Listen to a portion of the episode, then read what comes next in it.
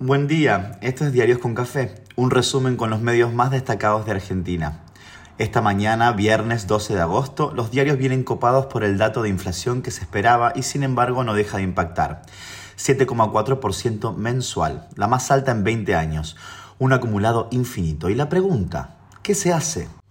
Por lo pronto suben las tasas y se promociona la producción petrolera.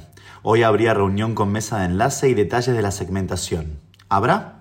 La oposición sigue en pelea profunda y Macri desmarca. Se pinchó estudiantes y lo operaron a Ceballos. Se viene el fin de largo y promete tiempo amable para disfrutar.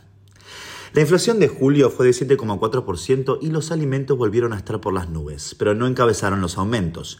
Turismo, entretenimiento e indumentaria picaron en punta. Ante la inflación más alta de los últimos 20 años, el gobierno combinó una frase poco feliz por la mañana de la portavoz que habló de sensación de estabilización y el presidente que al mediodía reconoció que el principal desafío es bajar la presión inflacionaria. Los analistas y el propio gobierno esperan que también sea malo el dato de agosto porque las medidas de enfriamiento tardarán en impactar.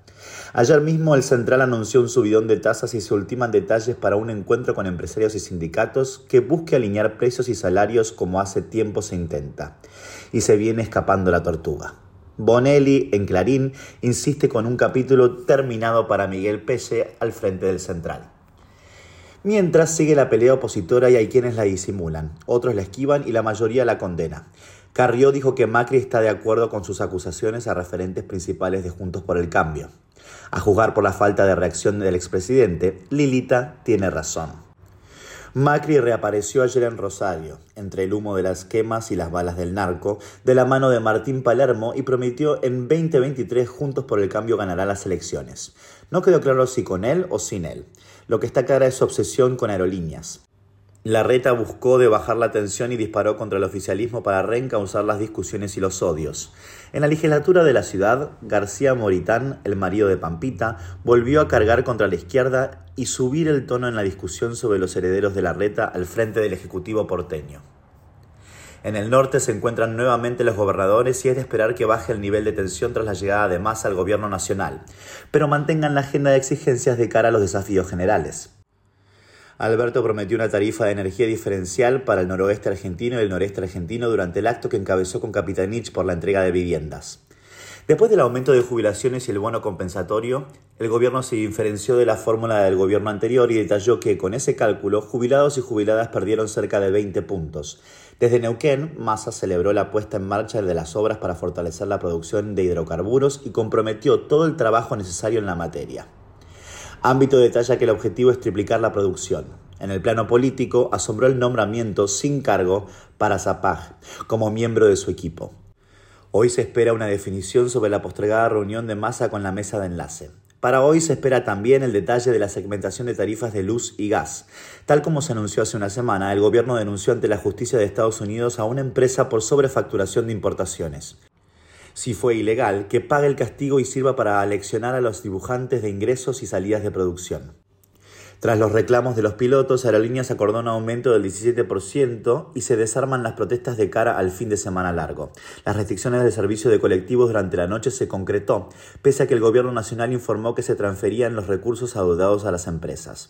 Se espera que para hoy se normalice la situación y el fin de semana largo no haya problemas para que la gente se mueva y disfrute de las salidas.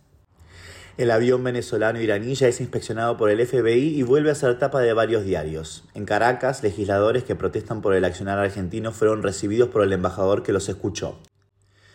Después de la publicación de Cristina Fernández de Kirchner dejando en evidencia a los jugadores de fútbol que la acusan por las obras de vialidad en favor a Lázaro Báez, los principales diarios dejaron de hablar del tema y los que hablan anticipan que todo seguirá igual.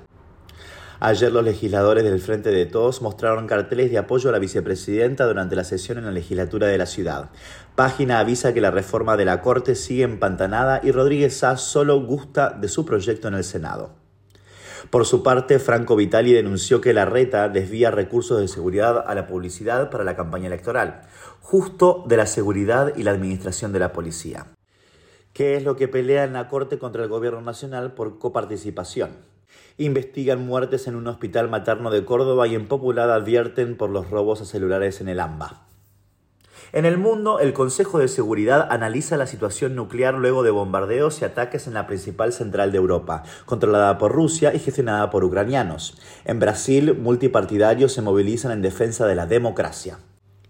Gustavo Cerati hoy cumpliría 63 años y se esperan grandes homenajes.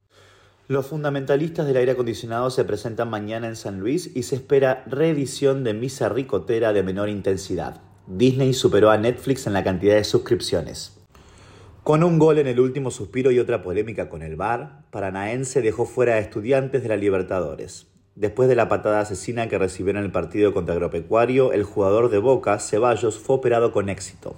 Tucumán venció a Central de Córdoba y se alejó en la cima de la liga profesional.